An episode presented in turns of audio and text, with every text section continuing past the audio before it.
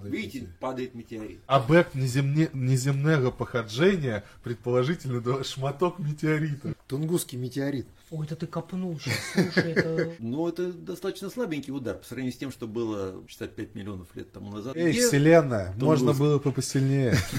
Пятно это была только ее голова, а хвост был через весь небосвод. Весь. Ты что, опять астронома позвал? астролога звать. Ты астронома позвал? И точка Греюшка. Греюш.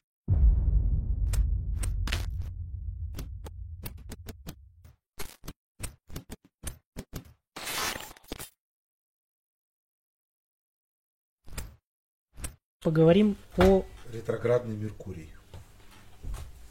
Я не астролог, поэтому... Что? Как? Я- Как? Подожди. Ты что, Я опять говорю, надо астронома было позвал? астролога звать. Ты а астронома позвал? Кстати, да, Если у вот, знакомый да, есть. объясните, в чем У разница? вас есть друзья астрологи? У меня нет.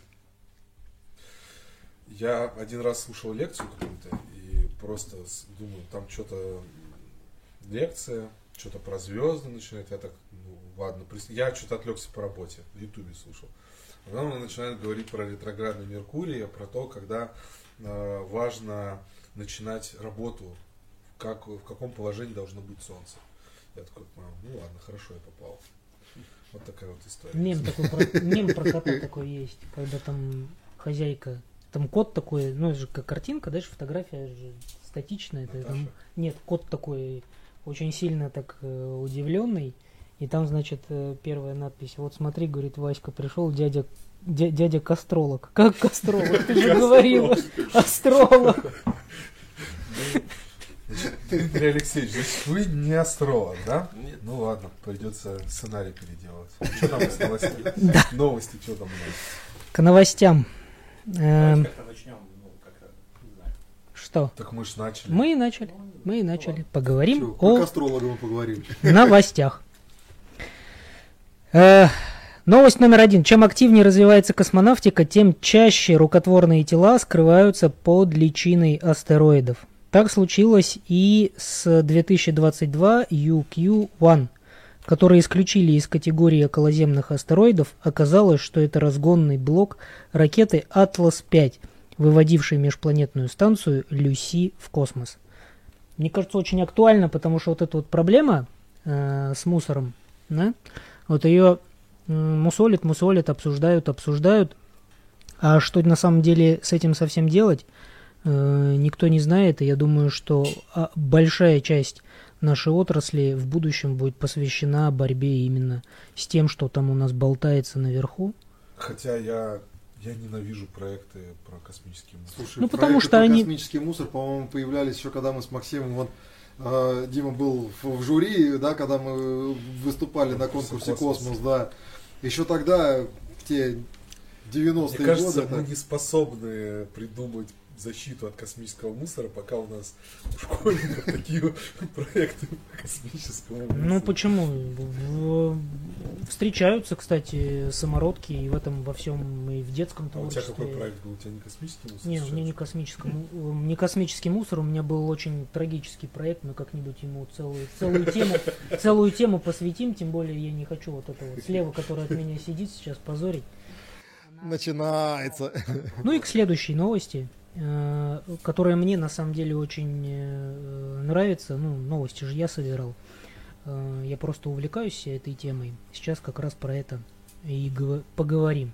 Относительно молодая американская компания Relevity Space, основанная в 2015 году инженерами аэрокосмической отрасли, бывшими сотрудниками Blue Origin и SpaceX, планирует изменить традиционный спо- способ создания ракет и построить фабрику 3D-печати на Марсе.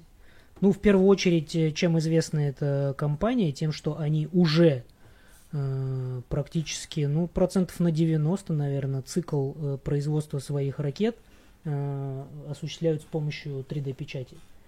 Я думаю, что 3D-печать, э, да и э, вообще, в принципе, это за 3D-печатью будущее, потому что, особенно в нашей отрасли, за 3D-печатью будущее, потому что будут не только космические корабли печатать, а вообще, в принципе, все. У меня вот вопрос по этой теме только один. Я сразу говорю, я здесь не специалист. Мгм. Мы как-то с тобой тебя там спрашивал по поводу 3D-печати. Мгм. Вот любой или материал может быть в 3D печати. Сейчас делают эксперименты по поводу там биопринтеров, то, что вот Мгм. отправляли там на МКС, да, Мгм. вот. и там э, всевозможные эти. Но вот все равно вот у меня есть четкое какое-то вот, вот понимание, что не каждый материал Мгм. можно использовать в 3D печати. И вполне вероятно, что в какие-то моменты ты не можешь просто взять там, ну, условно, а, напечатать, напечатать, например, там карбоновые, ну, углеродные э, там лопатки для Мгм. турбины реактивного двигателя. Э, Я тебе э, скину ссылочку. На самом деле, э, то, о чем ты, ты говоришь, э, это не фантастика, а это уже реалии. Э, лопатки, в том числе и части, в том числе реактивных двигателей, э, благополучно печатаются металлом. Но я бы хотел рассказать э, более интересный случай.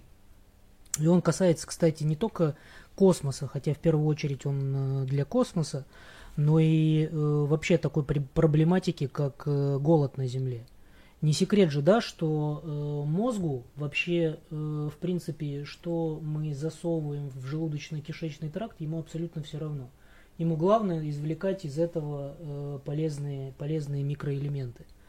А Ну, вот, как же вкусовые да, а вот рецепторы? нет, это вот как раз уже на другом уровне. Э, Это вот как раз задача 3D печати. Есть захотелось. Да, это вот- это? Вот как раз задача 3D-печати и в том числе э, эксперименту по э, 3D-печати еды.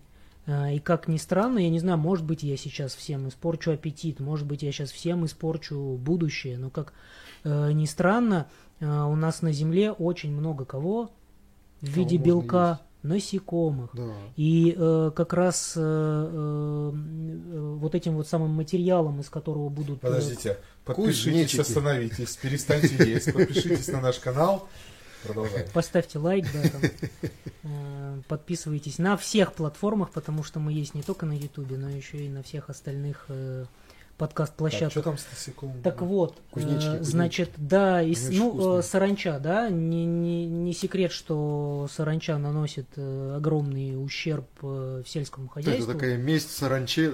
Это даже не месть. Поела посева, мы съедим саранчу. даже, это даже не месть, это скорее все, это, это скорее просто их э, настолько много, что их уничтожить практически невозможно. И вот э, материалом для печати еды э, одним из э, первых кандидатов это вот как раз переработанный э, белок из э, вот из этой самой саранчи. Мне всегда такие моменты удивляют. Вот знаешь, как ее собираются отлавливать.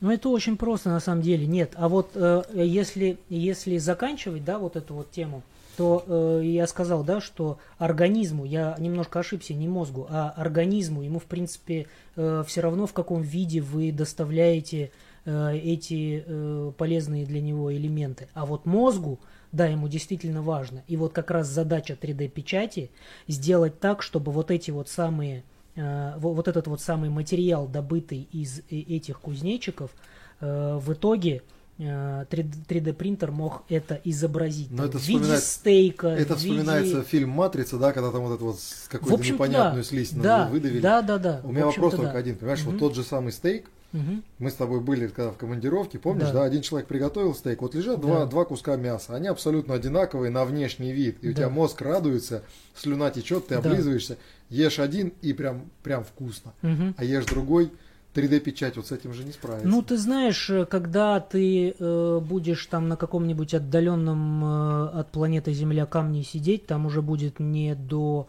того, что ты будешь выбирать между двумя стейками. Там скорее, скорее уже... Как мы плавно перешли на тему еды. Да, да. Но мне Слушай, кажется, ну, на мы самом не деле... это раскрыли не- тему 3D-печати. На самом деле, да, уже это популярная история с 3D-печатью ракет, двигателей и так далее. Уже даже, я более того скажу, наши предприятия, некоторые Да. малые двигатели Да. делают, э, печатают металлом. И на самом деле это упрощает Конечно, это не ракеты из кузнечиков, э, да, распечатанных, но это упрощает испытания, удешевляет. Да, еще Нет, да, очень... это, упро- это я не спорю, я именно говорю про то, что не каждый материал, то есть вот структурно, условно, там какая-нибудь кристаллическая решетка, да, Да, вот, безусловно, нет. не, не э, каждый Нет, здесь материал надо, может конечно, выбор использовать. Ты не сможешь из композитных материалов, Да, конечно, вот печатать. я а вот что, что ка- что касается карбона, ну, не далее, как на прошлой неделе, я как раз карбо, э, э, филаментом, в составе которого есть э, частицы карбона, я им печатал. Но при этом э, он свои свойства не на 100% отрабатывает в этом. Но это мы не будем сейчас углубляться. Ну, значит, будешь на. Марсе овсянку есть. Вот, так самое главное, эта фраза там была, именно, что если это на Марсе происходит, Да, должно происходить. да. Вот до Марса добраться надо сначала, прежде чем там организовывать 3D-печать. Безусловно. Нет, я же не говорю. Нет, э, э, я э, о 3D-печати как о будущем говорил в том контексте, что 3D-печать, она все больше и больше будет появляться в нашей жизни, тем более, вот, ну, допустим, я сейчас ехал сюда на запись, да, по Щелковскому шоссе, и на Щелковском шоссе там есть частный дом, забор которого напечатан на 3D-принтере.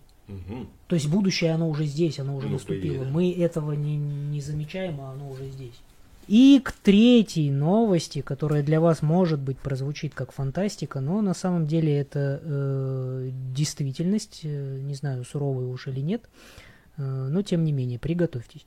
Обнародован список людей, которые будут искать НЛО. Проект возглавляет НАСА. НАСА наняло 16 человек, которые проведут э, следующие 9 месяцев, изучая неопознанные воздушные объекты и явления, также известные как э, НЛО. Среди этих 16 человек э, э, есть э, э, астронавт, который провел год в космос, Скотт Келли.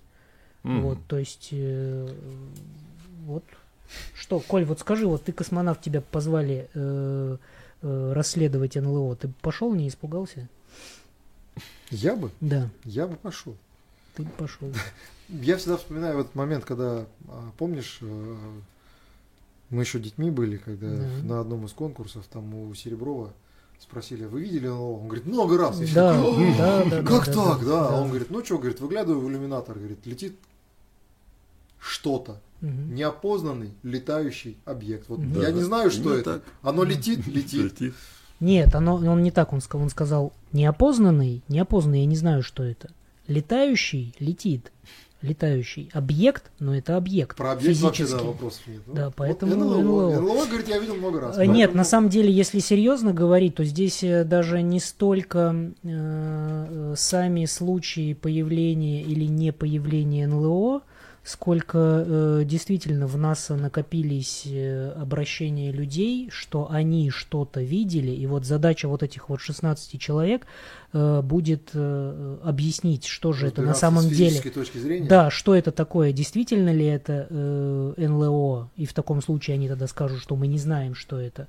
Э, или э, это что-то, что можно объяснить э, с научной точки зрения, потому что среди этих 16 человек очень много всяких э, ученых, даже океанограф есть. Я помню, как Дмитрий Алексеевич рассказывал историю, как э, какой-то там Новый год, и вы там м, показывали, вот все от- отмечают, и вы такие, ребята, сейчас полетит что-то в небе через там три, два, Ну да. смотрите, летит. Там НЛО. международная Это НЛО, была станция «Мир». международная космическая, а, мир, да, Это там был станция «Мир». Ну, Вообще станция «Мир», э, если мы уж гов- заговорили про Серебровым, он э, всегда э, утверждал, что Международной космической станцией ее МКС изначально хотели назвать «Альфа». Было Ну, дело, вроде да. того, что да, что это первое. И Серебров всегда по этому поводу высказывался, что первой международной космической станцией является э, станция «Мир». Ну, в какой-то степени, Ну, по сути дела, да. Да, да. Вообще, если говорить исторически, первой международной космической станцией является Союз Аполлон. Союз Аполлон. Так и было прямо написано в газете. Мгм. Создана Международная космическая станция. Мгм. Есть даже вот Мгм. скан. Ну вот, поэтому она, Ну, и наверное... на салютах были по интеркосмосу посетители разных стран. Да, поэтому она не альфа э, А в итоге, и даже не бета, и даже не гамма. Я думаю, на Безусловно. самом деле уже э, нас, кстати, в комментариях укоряют периодически, что мы слишком поздно представляем нашу, наших гостей. Я думаю, что нам пора бы сказать, что сегодня у нас в студии наш хороший друг. А, как человек широко известный в узких кругах. Дим, вот астро кто? Как Археолог. правильно сказать? Астрофизик. ас- астро- Можно я Астролог. лучше- Можно я лучше, можно я лучше Да, всех вот представлю, всех потому Максим что, скажет. потому Максим что я, выписал. потому что я подготовился, да, и. э, Ну скажи, даже интересно. э, а, слушай, а я думаю, тебе понравится, э, потому что э, я наткнулся на, э, не наткнулся, ну, мы давно там с тобой э, знакомы. Одна из первых, э, наверное, даже не в Рунете, а вообще, в принципе, в интернете социальная сеть. Сеть э, в ЖЖ, все мы оттуда выросли. Вот мне нравится, что ты про себя сам написал. Живу в Мгм. Москве, работаю в области космонавтики, отсюда и интересы. Пишу статьи, читаю лекции, фотографирую. Ну да, Это ты? я. И точка Греюшка. Греюшка, да. А, ну вот скажи, э, Дим. мы Да, представим. давай представим. А, Дима. Дима. Дима, Дима. Ну ты начал? Давай, Коля. Дмитрий Гулютин сегодня у нас в гостях. Очень приятно. Нам как тоже приятно очень нам. приятно, что ты Давайте скажем, э, ну, я, меня, у меня язык не поворачивается, я всегда его Дмитрия Алексеевича называл. Это э, Греюшка. только что Греюшка. Ну, Греюшка. Ну, Греюшка — это Греюшка. Вот. Это из лагеря. Это... из- Это московского планетария. Да, об этом мы еще отдельно поговорим. Да. э, Воспитанник э, московского планетария. Да? Ну, это слишком тоже не точно, но, в принципе, с планетарием связан. Это раз. Дальше. Сотрудник, э, выпускник э, Московского авиационного технологического института имени Циолковского. это два. Э, Сотрудник, э, ну, Хруничева, ГКНПЦ имени ГКНПЦ Хру- имени Да. Хруничева. КБ «Салют», который сейчас носит имя Владимира Михайловича Месищева. Про свою экскурсоводскую деятельность. Музей космонавтики, добавить. Центр авиации и космонавтики. Это все вот, э, Космонавтика. Архе- Центр космонавтики авиации, павильон «Космос» в ВДНХ. Да. И это все В общем, про приходите, если, если захотите увидеть э, воочию хорошего человека, который много знает о то, о чем он говорит, И ответит на все вопросы по космонавтике, по истории космонавтики и астрономии. можете прийти Будем сказать, стараться. нам нужен экскурсовод, вот Дмитрий Гулютин. Который был в трех слонах, пожалуйста. Дайте Позовите. кодовое слово три слона и черепахи. Если Но вы подойдете... но это не промокод. Это не промокод, скидку Это так чисто. Дим, э, Да. э, вот э, я очень много про тебя знаю э, и хочу, чтобы не меньше про тебя знали те, кто смотрит наш подкаст. Скажи, пожалуйста, вот ты закончил вуз. Э, Скажи, пожалуйста, ты в него попал как-то целенаправленно? То есть ты хотел именно в этот вуз, потому что он Циолковского, потому что он связан с космонавтикой или как? Расскажи, почему. Ну, безусловно, э, тема, которая меня увлекала, вот, и я хотел именно в этом направлении, ну, где мои или мати, еще был вопрос, ну, так сказать, э, у меня э, отец учился в МАТИ, в общем, как бы он сказал, «И- иди, там будет интересно. Мгм. Ну вот я пошел этим путем. И, разумеется, образ Константина Эдуардовича Циолковского для меня не просто так, это действительно человек, э, о котором можно говорить очень много, Мгм. вот, э, который стал основоположником теоретической космонавтики, в общем-то, вывел да, мир фактически в- Ну в да. космос. Да. Мгм. Вот, поэтому я очень гордился, что наш Мгм. вуз носит его имя. Мгм. Скажи, пожалуйста, а ты помнишь тот момент, э, когда э, ты понял, что космонавтика это то, э, чему ты хочешь э, посвятить свою жизнь? Ой, это на самом деле совсем непростой вопрос, потому что Мгм. сколько я себя помню, столько я, в общем-то, и хотел этим заниматься. Мгм. Тем, что связано с небом. Мгм. Когда первый раз, ну, то есть, э, начал уже непосредственно заниматься, что это было? Это был дворец пионеров, и там, или ты Нет, книжки читал? м, кни- книжки читал, Мгм. безусловно, да. Смотрел на небо. Мгм. Мы э, жили в деревне, э, хотя эта деревня сейчас это один из ну, таких, что называется, самых городских районов Москвы. Сейчас там э, метро построили. Деревня Раменки. Мгм. Метро сейчас Раменки. Да. Вот. Но это современнейший район. Мгм. Вот, а что-то там была э, деревня, настоящие деревянные дома. Вот об этом, в общем, как бы мало кто даже и знает. Мгм. Но было там, разумеется, там вот выходил и смотрел на небо, на Луну. Тогда А тебя, а тебя больше, было. тебя больше прельщал- прельщала все-таки вот техническая часть. Ну, мы тебя знаем, это больше такая вот подводка для зрителей.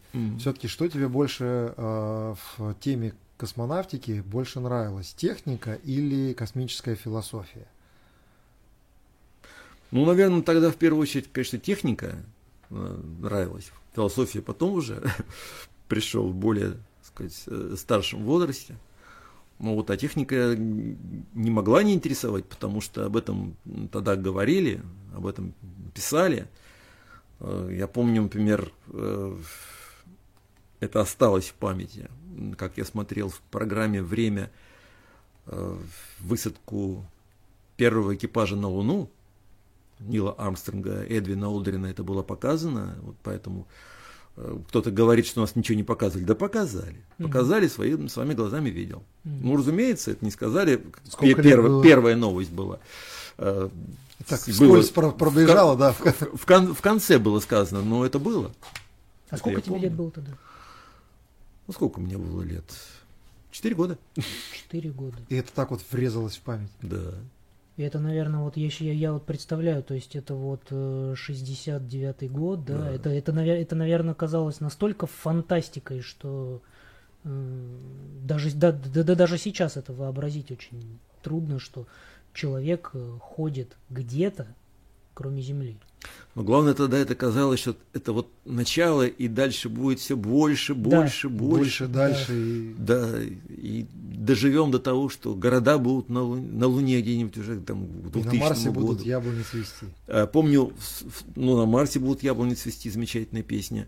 Вот, помню, э, в журнале «Техника молодежи» там была целая просто вот э, рубрика такая «Мир 2000 года». Мгм. И там вот э, описывали, каким будет будущее. Это казалось так далеко, до 2000 года. Мгм. Но там было что-то совершенно потрясающее. Мы То есть- точно там освоим всю уже солнечную Да, систему. да, да, да, да, да, да. Вот это было действительно так. Но после этого что было дальше? То есть, э, вот я все-таки плавно хочу это спросить. Планетарий когда появился в жизни? Планетарий, к сожалению, появился поздно, уже когда я э, закончил школу. Вот. э, Просто, что называется, набрел. Ну, планетарий для меня э, важным был, конечно, так сказать, зданием. Но когда я там первый раз оказался, еще совсем в детском возрасте, планетарий мне не понравился. В том плане, что мы попали на лекцию, которая никак меня не задела. Вот. А потом... Извини, уже- перебью. После этого ты решил, что я буду читать лекции про Лучше. звезды такие, что они будут цеплять всех. Ну, я читал, читал книжки, мне книжки нравились больше. Вот. А потом как-то раз уже в более старшем возрасте тоже попал в планетарий с двоюродным братом приезжал, учился в Горьком в военном училище. Вот. Пошли в планетарий. Но я к тому времени уже столько знал, что мне уже, в принципе, было уже было неинтересно. неинтересно.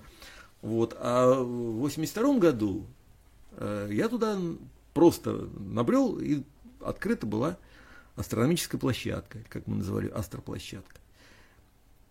И там я нашел людей, кружковцев московского планетария. И вот тут Это, началось... это вот то, что на крыше э, с, с телескопом, да, вот то, что вечерние. Ну, там не на крыше, это была просто Там площадка как крыльцо при, при такое, да. планетарии.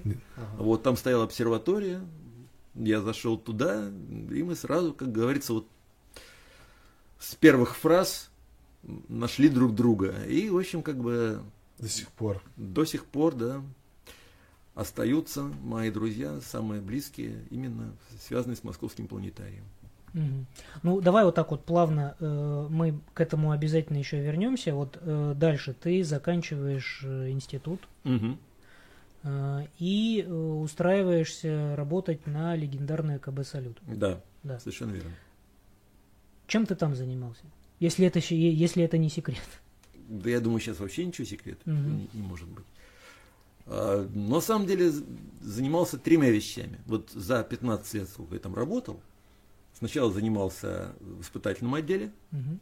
вот, э, проводили различные испытания, ну, э, там, например, э, пиропатроны, вот, испытывали для открытия там головных обтекателей.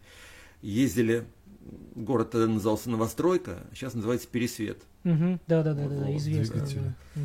В районе Сергиева Посада. Мгм. Вот, на огневых испытаниях участвовал, прочее. Вот. Потом попал в конструкторский отдел. Мгм.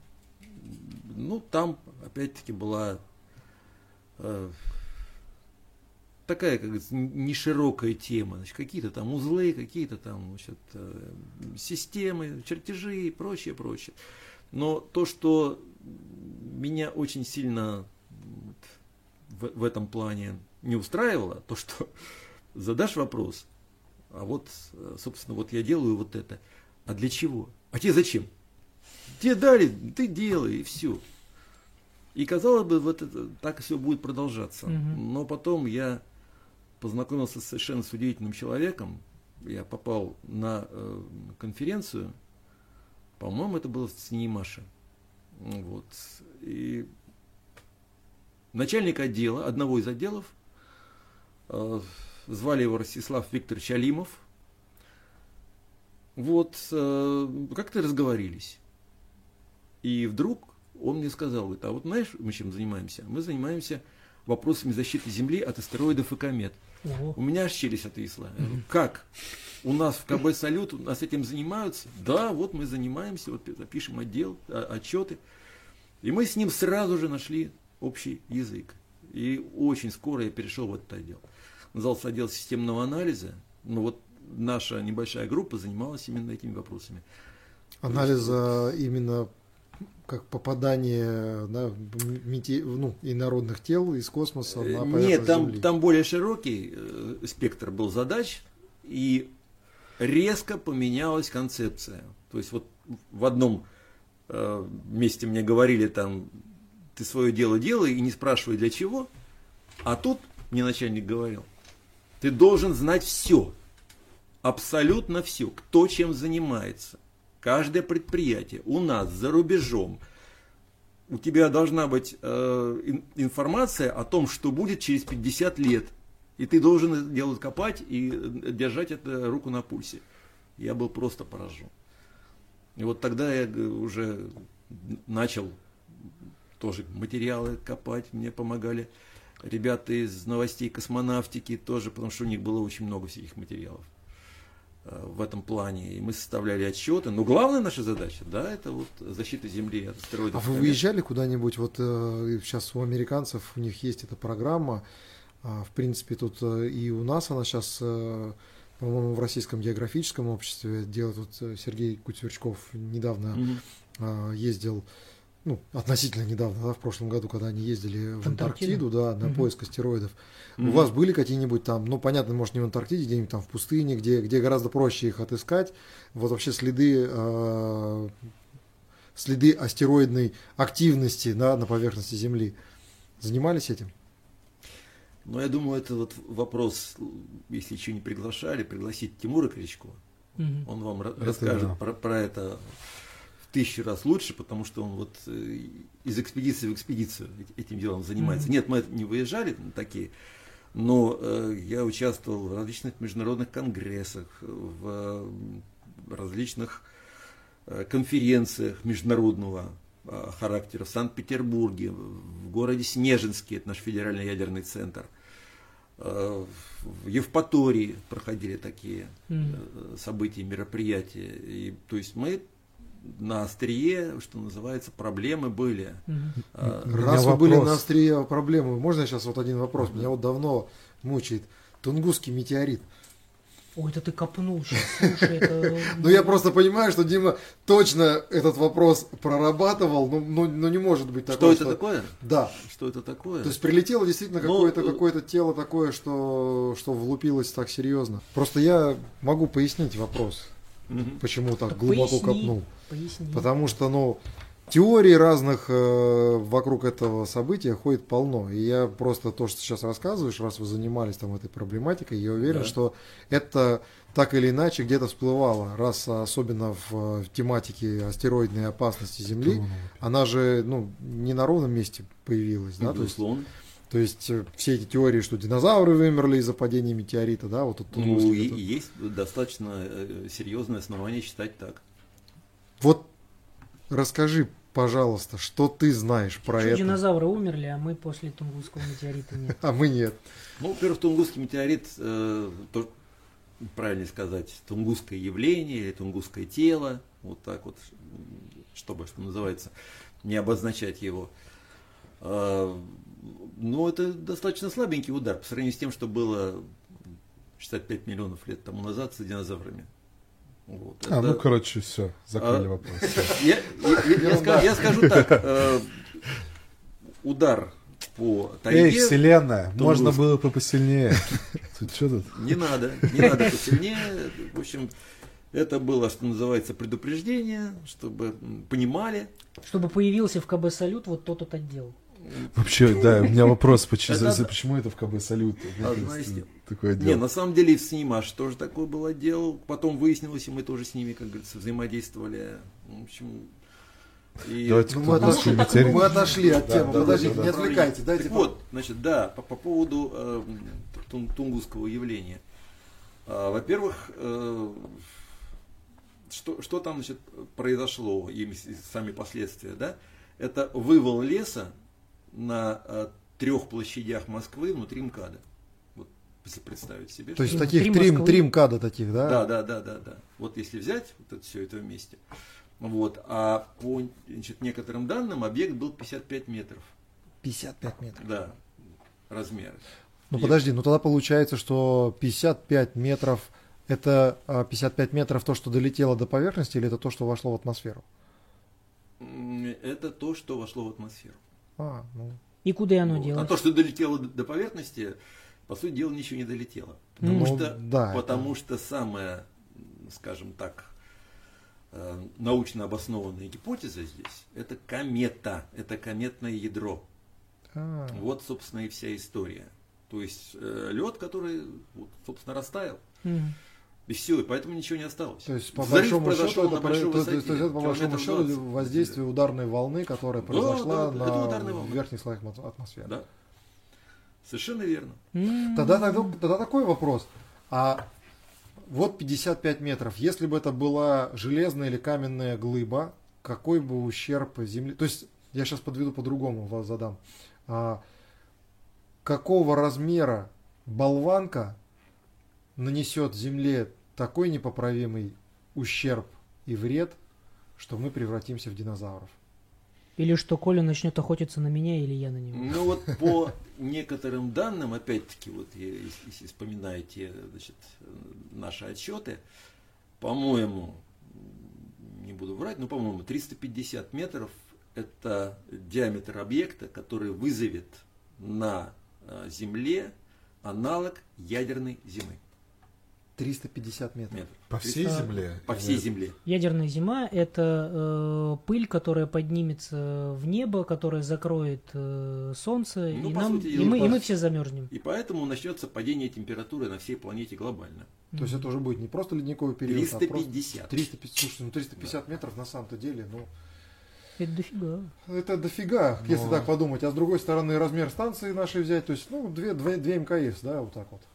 Ну, э, две МКС, не, подожди. Э, ты сейчас э, говоришь про длину и ширину, а МКС, она все-таки Да, нет. Ну Если ладно. МКС, уп- ты сейчас можешь Нет, напугать не, не, людей, да, что МКС если упадет, МКС упадет на землю, земли. да, Нет, то будет нет. половина ядерной земли. Нет, не конечно, надо. нет, не про это. Мы говорим именно о том, что это цельный объект, это, то есть, это, ну, это достаточно большое такое тело, это не вот эти камушки, которые там маленькие мы наблюдаем, когда сгорают в атмосфере, или там, или Чебаркульский метеорит тот же, да. Ну да. То есть это, это все-таки такая серьезная, а, ну, серьезное космическое тело, которое по-хорошему должны, наверное, заметить. Но вот у меня опять же возникает вопрос, да, вот когда произошла а, история с, Чебаку- с Чебаркульским метеоритом, как раз-таки говорилось о том, что в принципе тело даже такого размера, которое вошло в атмосферу, должны были, в общем-то, отследить, но его не увидели. Ну, шло от солнца.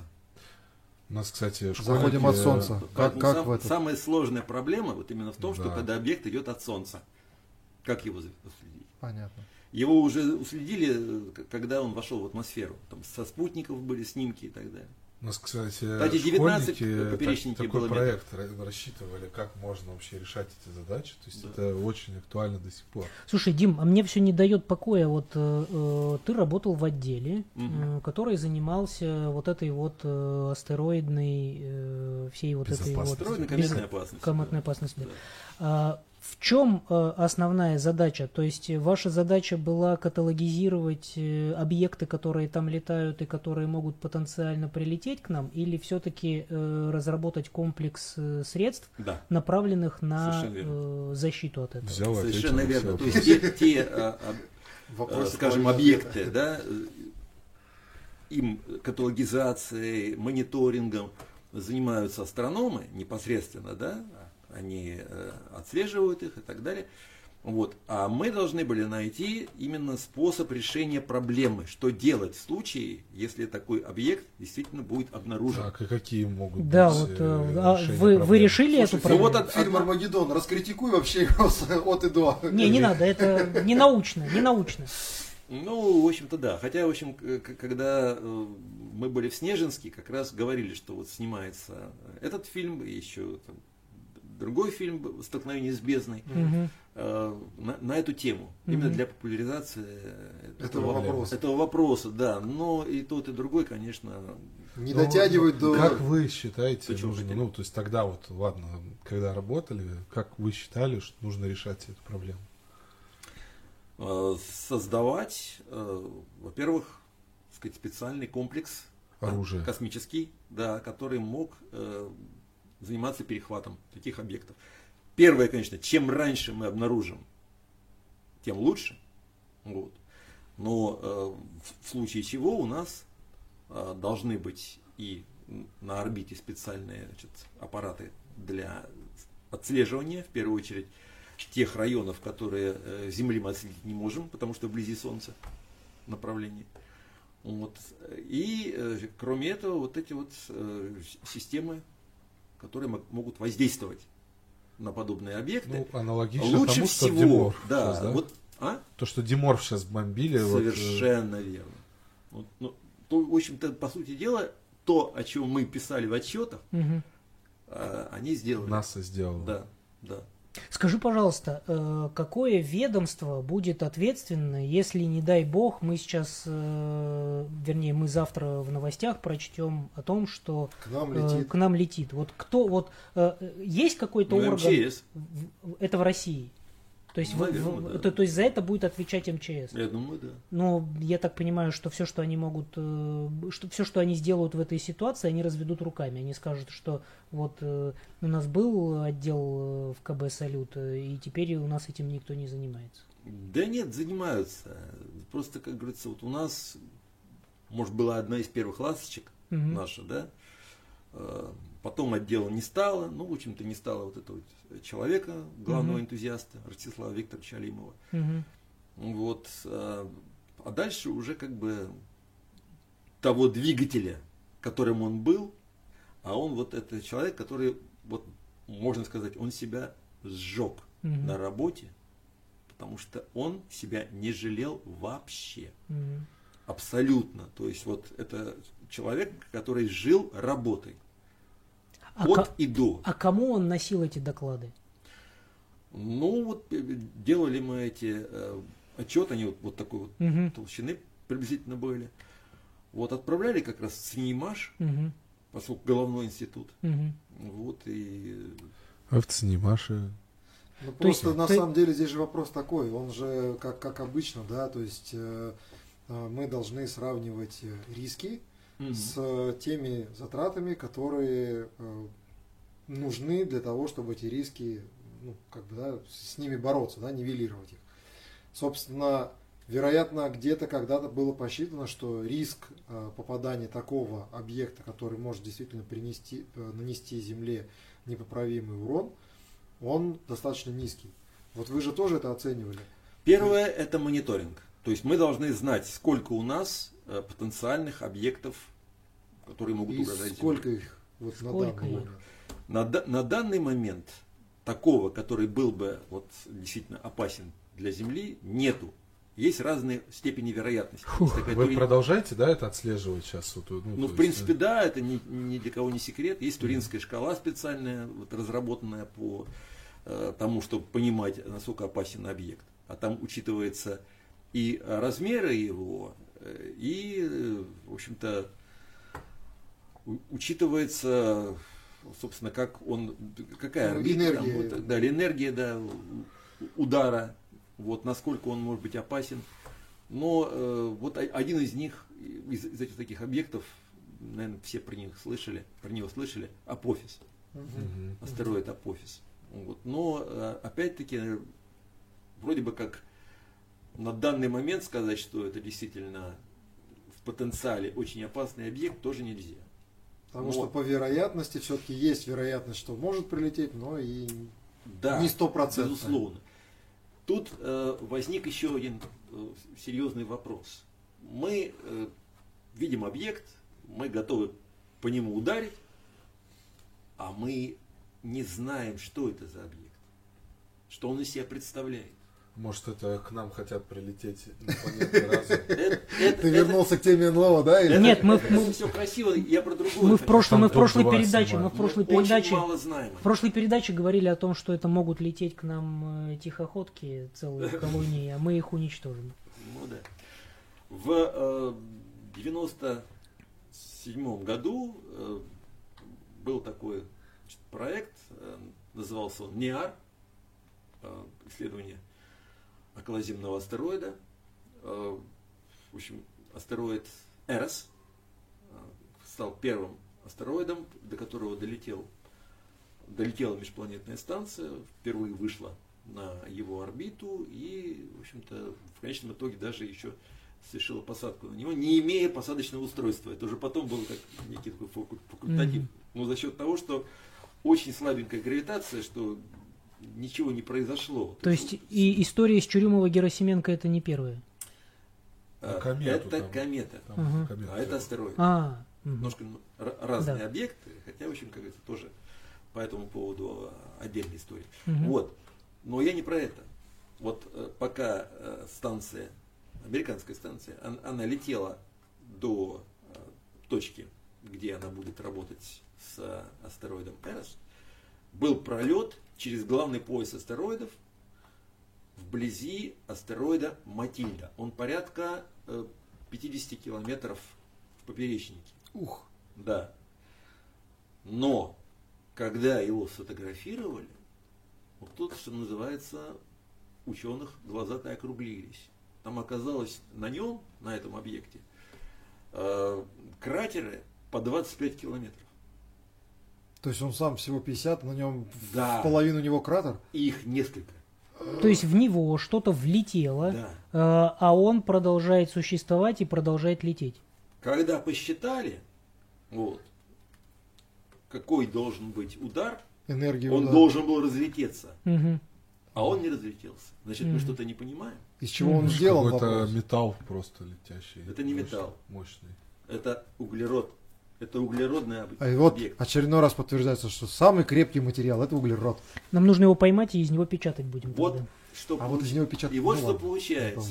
Вот как показывают в фильмах, да? Летит к нам Мгм. опасный объект. Мы по нему бабах, он, Ага. так сказать, в дребезге. А тут получается, мы в него бьем, Мгм. а он становится еще плотнее. Слушай, ну если говорить вот Значит, про... нам сначала надо, прежде чем э, начать непосредственно готовить подобную миссию, Да. разобраться, а собственно с чем Это мы такое- будем Но иметь слушай, это в Армагеддоне же про это тоже было обыграно. То есть они сели не в, не в расчетной точке, где они предполагали, что они будут бурить. И там э, по расчетам, э, э, собственно, поверхность поддавалась их этому сверлу. А они п- сели в другом месте, Мгм. где они просверлить-то это как раз и не смогли. Поэтому, может быть... э, Ну, как-то они это обыграли, но по большому счету действительно интересный момент получается. То есть, а, грубо говоря, а, создали мы, э, ну вот, да, сравнили, что да, вот есть опасность, да, есть риск, есть э, там какая-то сумма средств, мы сопоставили, что окей, мы можем это потратить, сделали какую-то систему космической защиты, а потом оказалось, что по большому счету она бесполезна, потому что мы не знаем, с чем мы имеем дело. Вот. И поэтому стал другой вопрос на первый план. Что сначала надо исследовать, как можно больше провести исследований разных На различных. объектов, чтобы понять, какие они бывают, все их разнообразие. И вот тогда появился очень интересный проект, э, который, в общем-то, пока еще не реализован, но это было бы, конечно, очень красиво. Вот. Идея такая. Ну, все знают, что э, периодически Земля проходит через метеорные потоки. Да, да. Мгм. Вот. Все их любят очень, там, кто увлекается наблюдать э, в определенные Персеиды, периоды например, времени, да. да. Ну или желание загадывать. Желание Да, загадывать. да, да. да, да, да. Д- 12 августа Мгм. звездный дождь Персеид. Мгм. Вот. А, И ученые, астрономы, исследуя эти потоки, выяснили, что в, среди мелких объектов встречаются достаточно крупные, так называемые декаметровые метеороиды. То есть что это такое? Порядка 10-20 метров объекты. Вот, то есть, э, в принципе, для э, Земли они не опасны. Редко получается о- огромный поток-то, вот, вот, э, сама, сама труба, да, вот Земля проходит, поэтому редко бывает, что ударяется ре- реально в Землю, поп- попадает в атмосферу.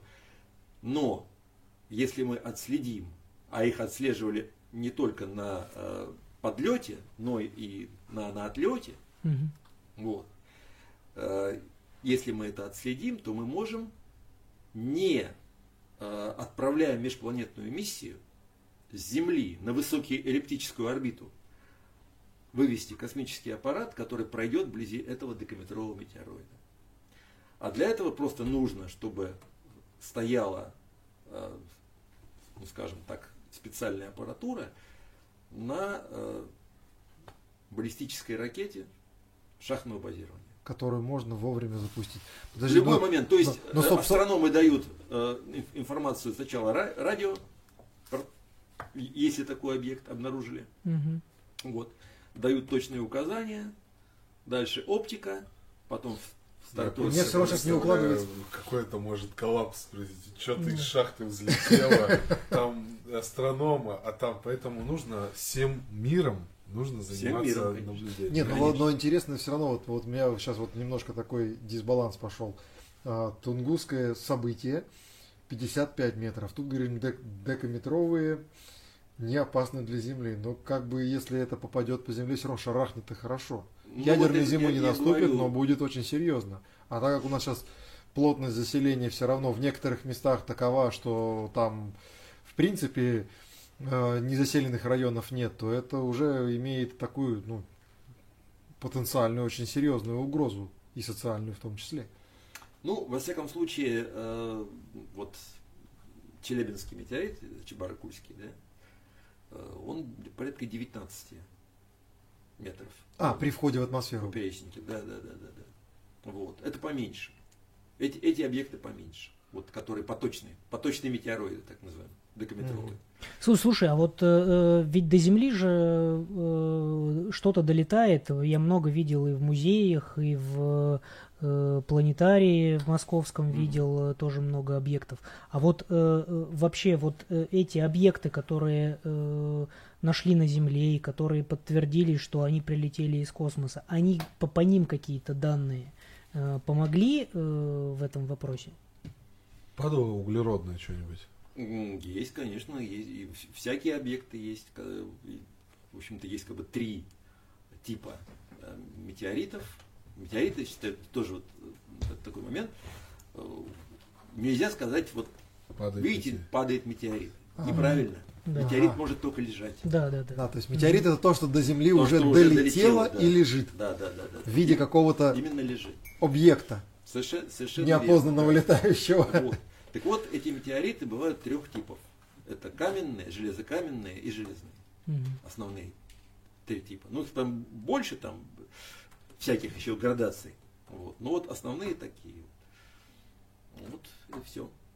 А железные они действительно из железа или это что-то... Это железо почти чистое, с небольшим, э, небольшой примесью никеля. Такое же, как, как, как у нас на Земле.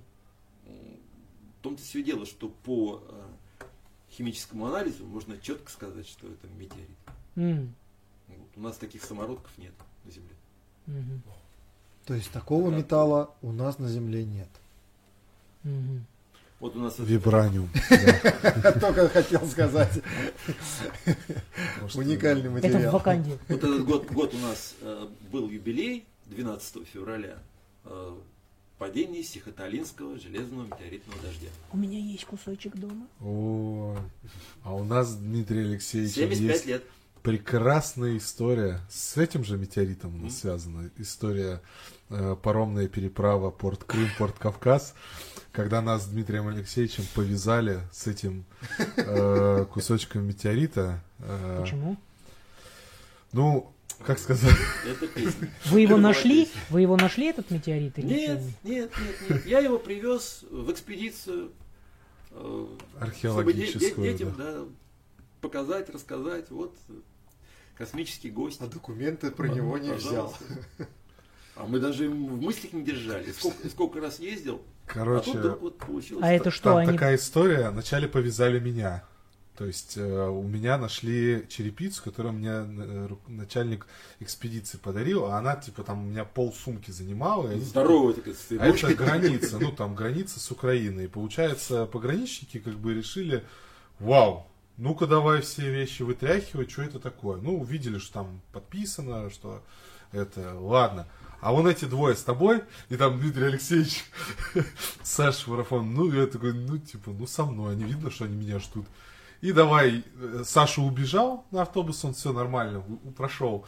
Дмитрий Алексеевич это проверяет, выкладывает, он что гремит? Проходит через металлоискатель, Дмитрий Алексеевич гремит, вроде все снял, а он такой, достает камушек, они такие, камушек гремит, что это такое? А Дмитрий Алексеевич даже вообще, ну, как бы, даже ду- мысли не было, что это триггер будет. Ну, да это метеорит, ребят. Как там сполошились. Дмитрия Алексеевича увели, меня оставили, я там сижу, Дмитрий Алексеевич трубку не берет. Расскажи концовку. Ну, э, как говорится, э, ребят молодые русские, а надо написать вот этот самый э, протокол на украинском. И вот они там, как же они мучились там. И вот написали, обнаружили два шматка метеорита. Нет, а объект неземне, неземного походжения, предположительно, да, шматок метеорита, короче. Слушай, а э, почему такой интерес? Они имеют какую-то ценность метеориты эти или, или что? Я не знаю, какая там... Мне сказали, что просто какой-то попался въедливый э, начальник вот этой вот группы. Мгм, ну бог с ними. А вот э, они действительно имеют какую-то ценность, эти метеориты или нет? Ну как, Скажем незем- так, неземное финансовый. вещество. Другое дело, что Сихоталинский достаточно распространенный. Мгм. Вот. Есть э, очень такие редкие там, объекты. А это такой, ну вот и действительно, у кого в коллекции нет. Вот, вот, кстати, да, вот возник сразу вопрос. Есть ли такие коллекционеры метеоритов, которые собирают... э, Сколько угодно. И то есть, вот, то есть есть такие вот, ну, не знаю, там, площадки, где они между собой там пытаются ими там обмениваться, перекупать и все. Ну, обмениваться я не слышал, а вот, да, Как продают. нумизматы, вот такая, да? Вот, на- например, да, э, ка- каждую весну проходит под Москвой так называемый астрономический фестиваль Астрофест.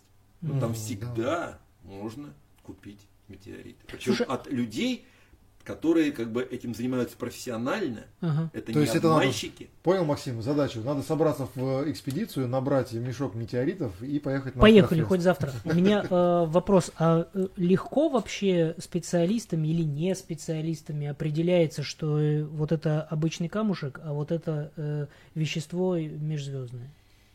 Ну, в принципе, есть вот э, уже такие зубры, вот типа нашего Тимура, Тимур который, да, он уже э, обнаружит. У И него, визуально у него уже в глаз встроен Да, специальный да, да, рентген, да. да, по железному, скажет. по железному, ну там в принципе, Ну, ну, наверное, по- на- наверное, наверное, даже я вижу, потому что, ну, он такой весь оплавлен. А, а каменный как?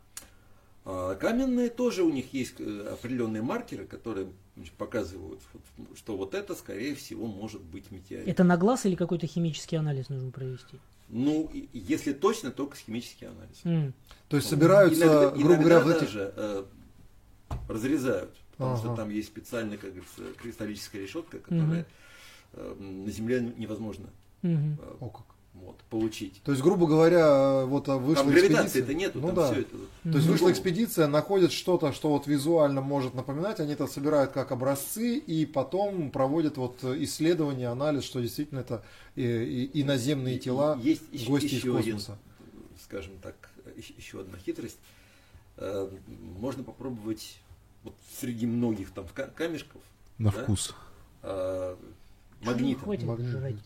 Даже каменные метеориты магнитятся. Слабо, но магнитятся. Мгм. Это очень важный момент. Мгм. Поэтому, когда там вот поиск метеорита идут, э, таким как бы шестом, А. на конце которого да, есть магнитик. Мгм. Уже, да. Дим, скажи, пожалуйста, вот на таких объектах, понятно, что они там проходят через плотные слои атмосферы, да, там до этого они там летают э, в безжизненном вообще пространстве. Э, э, были ли случаи, когда находили, э, ну вот прям явные признаки жизни? Не, призна- не, не, не, не, не живой жизни, а признаки того, что вот потенциально вот на этом чем-то могла быть э, жизнь. Как То есть остатки Можно- какие-то. можно я ну, вот этот знаменитый антарктический метеорит марсианский. То есть есть еще метеориты, э, которые идентифицированы как конкретно с Марса Мгм. и как конкретно с Луны. Мгм. Вот, то есть это вот четко. Даже до такой степени. А как это вообще? А? Как это получается? То есть влетел какой-то, какой-то, не знаю, там инородное тело, да, какой-то объект ударил по Марсу, от него отлетели Да, кусочки, да, да, да, долетели да, до да, нас. да. то есть- И вот где-то она там летала, летала, летала, может, миллиарды лет, а потом Мгм. вот в конечном итоге прилетела на Землю. Мгм. Поскольку э, химанализ полностью подтверждает идентичность. Мгм. Но я так понимаю, Полностью. сравнивают, с тем, э, что было на- э, доставлено какими-то э, станциями. Ну, разумеется, А, и мгм. американскими астронавтами. Мгм, мгм. А вот Что тогда есть? такой вопрос, вот чисто Подожди, по подожди, Сейчас по- а очень, про- очень про жизнь? А не может ли это быть действительно, ну, а, не вот кусок там, да, с той же там Луны, да, в результате столкновения вот разлетелись эти там а, осколки какие-то, да, а просто вот так сложилось, что в космосе в разных местах образовались настолько близкие схожие материалы. Ну вот я не слышал про такое, чтобы вот э, было представление о том, что, вот, э, скажем так, вот планета, можно сказать, близнец Луны. Нет, они все имеют какую-то свою специфику. Все-таки можно, пусть может быть там очень похоже, но полностью не может. А вот тут полностью. То есть прям как вот как ДНК такое, да, ну, вот, по ну, сути, грубо ну, в некотором роде так. Мгм. Ну и возвращаемся к Еще раз жизни. говорю, в этом э, лучше расскажут специалисты, которые Хорошо. А Возвращаемся про- к жизни. К да, жизни, да, про жизни. жизни. Ну, вот это вот э, история, может быть, можете даже вспомнить, даже свое- вспомню, в свое время в новостях космонавтики была отдельная статья, когда новости космонавтики были маленьким черно-белым журнальчиком. Да, формата опять, да. Да, да, да, да, да. Вот, когда обнаружили в Антарктиде э, метеорит, на котором обнаружили не- некие такие окаменевшие объекты, что вроде бы как это какие-то бактерии. Мгм. Вот.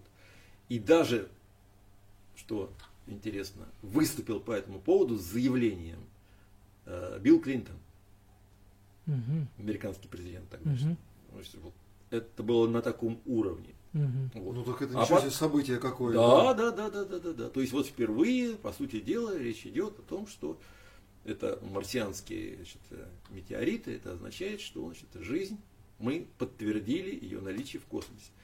Но буквально прошло там какое-то небольшое количество времени, как, в общем-то, появились сомнения.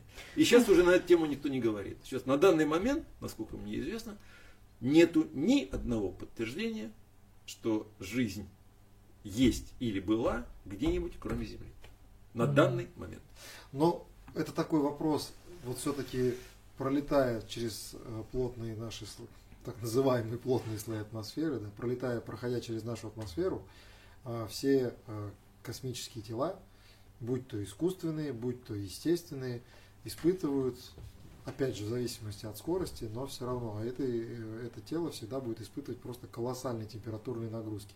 Нет ли, как бы, ну, может быть, даже мысли такого, что банально все следы, которые могли бы быть, они просто сгорают. Ну, Коль, ты, наверное, знаешь же про ту самую программу «Биориск». Конечно, я, я почему и хотел, вот как раз когда Максим вопрос задал, я так и думал, что э, Максим подводит это вот как раз к эксперименту тест, Наверное, да, и про вот тест. биориску, Про тест. Биориск, тест. да. биориск тест, да, вот про все эти контейнеры, потому что, ну мы же, мы же, у нас есть сейчас подтверждение, множество экспериментов, проведенных, э, начиная, наверное, еще со станции МИР, и сейчас на МКС это было развернуто в международную большую научную программу, когда мы действительно имеем подтверждение, что в условиях открытого космоса, да, в условиях просто космического пространства, какие-то организмы, микроорганизмы, бактерии, что-то, но оно живет там. Живет. Оно может там выживать, оно может там существовать. Может не существовать, а вот что называется, Ну, находиться в каком-то в состоянии. каком-то какое-то состояние впасть, но чтобы потом снова вернуться к жизни уже в в нормальных условиях. И самое интересное, что там комары вылуплялись из, из- из личинок, которые, вот Которые вообще простояли, да, ц- по да, полгода по- про- по проэкспонировались, полгода, да. Тут вопрос, где создать эти условия, да? Вот. Ну, на МКС. Ну, Нет, ну я имеется в виду, что да, что-то могло прилететь, попасть в хорошие условия и начать размножаться на каком-то... Скажи, а вот э, э, если про метеориты и про жизнь, вот э, совсем недавно, ну относительно недавно, да, э, весь мир наблюдал за очень интересным объектом. Э, ты сейчас точнее скажешь, как он назывался, что-то там типа Ома-Ума, что-то такое. Ну вот А, вытянутый вот. Омуамуа. Да, да, да, да, да. А, И про него вроде как говорили, что есть основания считать, что это не просто какой-то э, э, естественный э, объект в космосе, а что это вплоть до того, что это может быть каким-то инопланетным космическим кораблем. Ну Вот да, Какова история вот этого фо- всего? форм- форма такая необычная, вот, и поэтому, конечно, ну, я, насколько знаю, там даже пытались с ним связаться и передавали туда какие-то, да, Товарищи инопланетяне, откройте. Да, да, да, да, да. Ну, реакции не было никакой. Какой это в год? общем-то, Это вот совсем недавно было. сейчас точно не скажу, какой год, то ли 19 то ли 17 Что я вообще пропустил? Да, да, да, ты пропустил. Вот. ты Было зря. увлекся за образованием одним, в этот момент. Было один за одним, два, значит, по сути дела, эпохальных открытия. Сначала был обнаружен вот этот вот объект Омуамуа, э, который является, в принципе, официально астероидом, у него есть номер, как у любого астероида, малой планетой, но межзвездной, то есть Прилетел, не- Пор- Да, то есть он шел с третьей космической скоростью и, что называется, прошел вблизи Солнца и ушел. Даже была То есть мы его уже больше идея вдогонку получается. запустить, то еще там уже т- по- Ну, пошла там уже и не догонишь его, на- наверное. научная мысль, так сказать, по этому поводу, но не успели. И буквально что-то прошло то ли полгода, то ли год, была обнаружена межзвездная комета первая. Ух. Э, Есть такой Геннадий Борисов в э, Крыму. В общем, он сотрудничает, по-моему, с Роскосмосом и с НАСА там, и так далее. Ну, в общем, такой очень успешный, скажем так, Астроном. астроном, Везучий, да, наверное. везучий, да, который несколько комет открыл, в общем, там и астероиды, и что такого не открывал. Вот, и вот он обнаружил вот межзвездную комету, за которой тоже вот э, Ну, это интересно, такие события, действительно, которые вот именно в мире фундаментальной науки, мгм. то есть э, кто-то, как обычно, задаст вопрос, типа, ну а что нам с этого? Ну, это вот те, наверное, вопросы, которые человеческое любопытство всегда будет задавать, а откуда же мы произошли, что же Дмитрий значит, Алексеевич, происходит. вы что считаете? Есть жизнь где-то? Верите? А я по этому поводу, вот, э, мне периодически такие вопросы задают вот на экскурсиях, например, люди. Естественно, как иначе может быть? Я говорю, ну смотрите, в нашей галактике Млечный Путь 250 миллиардов звезд. То есть число впечатляющее. Мгм. да? Более, Ну, а более это чем. одна- Это означает, что даже одна на миллиард будет иметь какую-то, так сказать, цивилизацию, то уже их будет 250 по всей галактике. А один на миллиард это число. очень. И вот, вот если уже просто смотреть чисто по математической статистике. Ну, то есть на просто, миллиард просто это- расчет там, да, просто да, цифры. Да, да, да, да, да. То есть получается даже просто вот чисто вот из э, сказать, с точки зрения э, вероятности математической, да, вот, то они должны быть. Просто даже с этой точки зрения. Ну, как мы говорим, что вполне возможно, что это не то, что мы там представляем в виде зеленых человечков, а что это Ну какие-то... Я на миллиард, совершенно- на миллиард процентов поддерживаю твое мнение.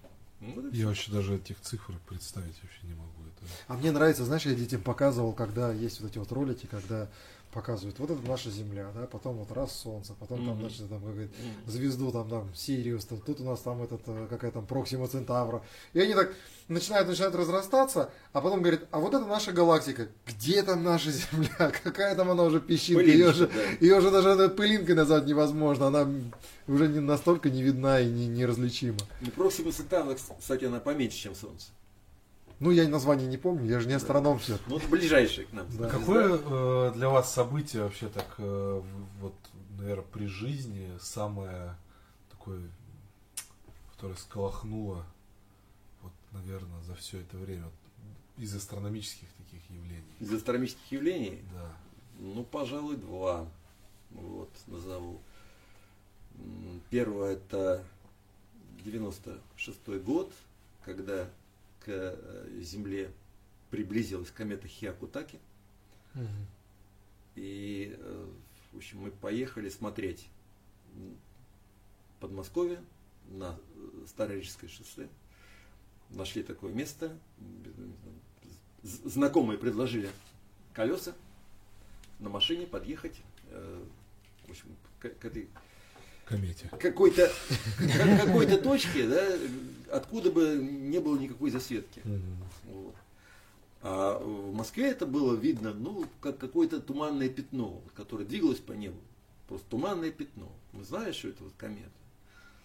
Вот. Но когда вышли за пределы всей этой засветки и так далее, и так далее, это было такое зрелище, что это не забыть никогда в жизни. То есть у нее вот это пятно, это было только ее голова, а хвост был через весь небосвод, весь. И кажется, что он струился, он был такой тонкий, невероятно красивый, это было что-то фантастическое. Вот. И э, второе, ну, даже дважды, вот, я был на э, наблюдениях полного солнечного затмения. Вот вчера у нас было Частичное. частичное, да. Так оно правильно называется, что частное затмение. А, ну, ча- частное, частичное, в принципе, частное, можно сказать, да. 71% в Москве было покрытие. 71%. 71%. Ну, это тускло. достаточно много. Я, Много. я с, с обеда шел на работу, тускло было так. Тускловато, да, уже Да, стал, уже тускловато. 71% это много. Это уже так не просто, как э, когда какое-то было затмение, я не помню сейчас год, когда там 30 или 40 процентов, так вот мы смотрели, когда там выглядит как будто кто-то это откусил кусочек. Так. Да не, я хотел повторить, повторить подвиг э, того астронома, который на, на Солнце может посмотреть. э.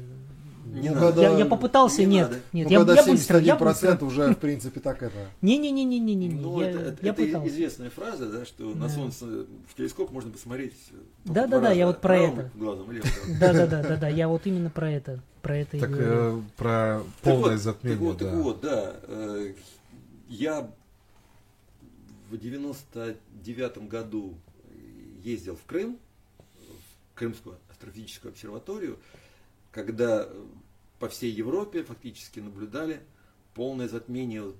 Очень многие э, знакомые поехали в Болгарию. А я был тогда не выездной, вот за- счет секретности в КБ «Салют». Вот. И э, я был вынужден вот, поехать в Крым. Там Мгм. было, по-моему, 98%. Мгм. 98. Мгм. Это уже действительно начало темнеть. Но когда я увидел 100% впервые на Эльбрусе 29 марта 2006 года, это была сказка. Я понял, что этих 2% Не так хватило. не хватало. Ян, ты был на этом? Чё себе? Потому что вот когда я, наступает ну, там полное затмение, это что-то уже не передаваемое вообще ничем. У нас Ян как действительно- раз из, э, из Прельбрусья. Горец, Понятно. В 2006 году, да? Да, Здорово. есть. Мелким был. как в этом, как... э, Ну, это, наверное, не забудется никогда. в, любо, в Мелкий любой фиголобе есть, есть такие люди, горняки. А второй раз э, 1 августа 2008 года Новосибирск. Вот тоже. И повезло именно с погодой. И в том случае, в этом корона солнечная, планеты, там, Меркурий, Венера, прям все это рядышком.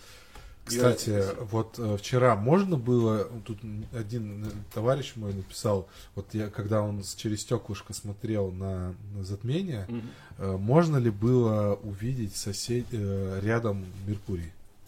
Нет, конечно. Нельзя было. То Ну, есть потому это, что- это просто блик был. да? Нет, дело не в этом. Дело, потому что Стеклышко плохо закоптило. стек- стеклышко, оно э, делает тусклым солнце, Да. ну и все, что вокруг него тоже оно делает Ну, тусклым. Поэтому короче, ярко- яркость э, свечения Меркурия, оно просто было в А Конечно. в- если телескоп вот именно с фильтрами, вот это вот э, возможно вот во время затмения увидеть? Ну, в принципе, в телескоп можно много чего увидеть. Вот. Э, в- И в телескоп мы в Московском планетарии неоднократно наблюдали Венеру среди бела дня, когда Солнце село во, во всей своей, так сказать, яркости. А один раз на Астрофесте мы наблюдали э, звезду э, Полукс, созвездие Близнецов. Тоже среди бела дня при, при чистом небе. То есть тут надо очень точно навестись. Ну да. Но сейчас же телескопы Очень современные точно. помогают, Ну да, это, да, да, это да. позволяют, и можно прям Да, да, да. даже днем То есть, по идее, да, можно было бы, наверное, вот вчера бы обнаружить, скажем, Меркурий, если точно вы, вывести. Но тут очень нужно тоже аккуратно, потому что он близко от Солнца, и как бы случайно, чтобы лучи от Солнца не попали. Дим, а вот этому всему э, исторически приписывались э, и до сих пор э, приписываются, знаешь, всякие мистические э, события. Вот, э, но с другой стороны, да, мы же все знаем, что там Луна там может э, влиять на приливные всякие Ну, вот эти да, вот конечно. вещи. Скажи, пожалуйста, э, есть какое-то вот научное подтверждение или объяснение вообще эти явления, как затмение, кометы, они вообще какое-то какое-то оказывают воздействие, ну действительно на Землю До или, магнитного поля. или нет, или или на, это астро- или, на головы или- астрологов. или это все все мистика. Ну, на самом деле, конечно, вопрос непростой в том плане, да, вот на приливы воздействует, да, то есть это жидкость, вода. Мгм. А сколько там процентов в человеке воды? 90.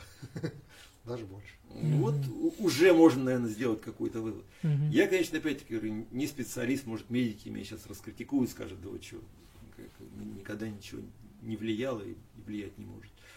Вот. Но с другой стороны, вот, ну, хочешь, не хочешь, а задумаешься Мгм. на, на эту тему. А, Что же касается комет, ну, комета, ви- видимо, ничто называется. Потому что а, она гигантская по своим размерам на небосводе, но это все как бы извергается из ее ядра. Вот все эти газы. Да? За счет э, строения солнечного ветра появляется огромный хвост. Там на несколько миллионов километров, там, а, то и, а то и больше. Вот. э, Но когда, например, в 1910 году к нам прилетела комета Галлея, и тогда много всего писали, и там даже пр- предрекали конец света и так далее и тому подобное, потому что Земля должна была пройти через хвост кометы. А Как, поскольку как в там хвосте было? Верно вам говорю. были об- обнаружены, небесную э, ось. ну, скажем так, э, различные газы, которые, в общем, как бы мы ими не дышим, Мгм. А наоборот, они нам, как говорится, не подходят для дыхания. А вот мы сейчас задохнемся все, и все. Вот. Но, когда, что значит, если пр- проходит через хвост кометы э, наша планета, значит, ядро кометы будет на Солнце спроецировано. И вот на тот момент, каких бы мощных телескопов не пытались, что называется, обнаружить это ядро, так ничего и не обнаружили. А тогда, Ничего а тогда в хорошего. десятом году уже могли рассчитать, что хвост э, кометы, что Земля окажется Да, в да, хвосте. да, да, да. То есть это вот Да, да. настолько уже было изучено. Ну, это, в принципе, еще вот, э, почему комету мы называем комета Галлея самую знаменитую, да? Потому что э, Эдмунд Галлей, кстати, друг Исаака Ньютона, вот, он рассчитал именно ее орбиту. Он предложил, предположил, что появление нескольких комет в истории э, нашей цивилизации, а одинаково близкие э, орбиты у них получались по расчетам. Он Мгм. предположил, что это одна и та же. Вот это вот было эпохальное как раз важное открытие. Одна Мгм. и та же. А если она одна и та же, то я могу предсказать, когда она пролетит в следующий раз. И это под- подтвердилось. Но и вопрос возникает, что она ну, прилетает, то есть мы, скажем так, проверяем по расчетам, что она прилетает в то время, когда рассчитано, значит это она. Да? А сейчас мы ее наблюдаем даже в точке Офелия, то есть самой дальней от Солнца. Ну вот, сегодняшние телескопы позволяют это сделать. Так что вот новый визит ждем в 2061 году. То есть будем столетие первого полета в космос отмечать. А до этого будут какие-нибудь кометы? А? До 61 года. Да, вот такого, чтобы как ты поехал там на Старорижское шоссе, и можно было бы наблюдать. Вот недавно Хейла Боба было. Ну вот как комета. 97 год. Я Хейлу Бобу Недавно. очень хорошо помню. Хи- Хиакутаки, Хиакутаки это 96 год, а Хелабопа 97 Я даже ее исторически... Вот недавно у нас в На 2020 себе году изобразил. э, была комета Неовайс. Даже пиво такое потом выпустили. Кометная. Да, комета. Вот, это да, действительно. э, На самом деле, где-то раз в 30 лет обычно вот так вот прилетает яркая комета к нам. Вот. То есть э, никто не может поспорить с тем, что вот, скажем, мы сейчас с вами сидим, разговариваем, вот в этот момент открыли комету, которая там через полгода станет ярчайшей. М, то есть такое даже может быть. Может быть. Всякое может быть. То есть это вот не так, что вот мы прям вот точно знаем, у нас вот столько комет, э, они тогда-то прилетают, а тут бац. Они и- очень издалека летят. Вот в чем проблема. М, Вот. Вокруг нашей Солнечной системы, пока это гипотеза, но достаточно э, обоснованная гипотеза, имеется некое облако Оорта. Это э, гигантский резервуар кометных ядер. И когда какие-то неустойчивые э, процессы происходят, там вот на дальних рубежах там какие-то зв- звезды влияют, там, да, ближайшие и прочее. И вот э, они теряют как бы устойчивость там и начинают двигаться к Солнцу. Ну так вот, скажем. все зависит от того, какого размера. Вот комета Хейла Бопа была очень больших размеров ее ядро, по- порядка 20, по-моему, километров. Это Мгм. редко такое бывает. Но с кометой Хейла Бопа в некотором роде нам не повезло, потому что она была за Солнцем. И была такой яркой. А если бы она была бы, вот как комета Хиакутаки прошла недалеко от Земли, я не знаю, это было бы по яркости, как Луна, наверное, м, на небосводе. м, ничего себе. А такие случаи были, и они описаны в истории. Тогда понятно, откуда вот это вот все. Вся эта мистика Вся эта мистика. Это, конечно, такой ты живешь тут э, на земле, корешки Ну, а выкапываешь. дальше, да. а тут бац и появляется Да, вторая да, луна, да. конечно. Вот, да, а потом, значит, говорили, а, вот он, хвост похож там на ятаган. Ну, турки нападут. Ну, и, а, а турки смотрели, о, на ятаган. Надо Время напасть. нападать. Надо напасть. Это знак.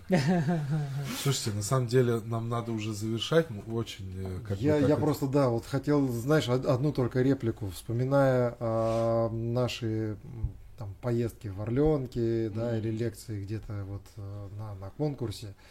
А, Могу сказать только одно, что а, вот расчетное время лекции по астрономии у нас никогда не заканчивалось, э, когда, ну, в те рамки, в которые их определяли. То, что Дима у нас может много-много чего интересного рассказать. Более того, у меня в голове еще миллион вопросов, я бы, наверное, еще тоже. посидел бы. Ну тогда я думаю, Я что... просто хотел вот так завершить, что вот, если честно, для меня Звездное небо больше всего открыл э, в 20 лет Дмитрий Алексеевич Гулютин. В твои или в В его? мои 20 лет. Очень приятно. Э, Потому что, наверное, так много на звездное небо я не смотрел, как мы с ним смотрели э, в археологической экспедиции в Керчи.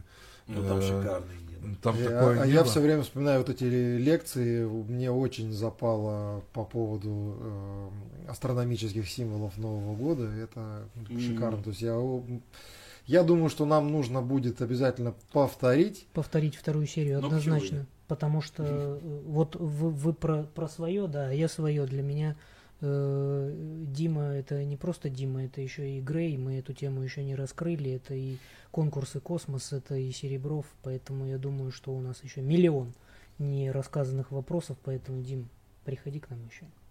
Спасибо. Я, мне очень приятно быть в такой компании. И, конечно, приду.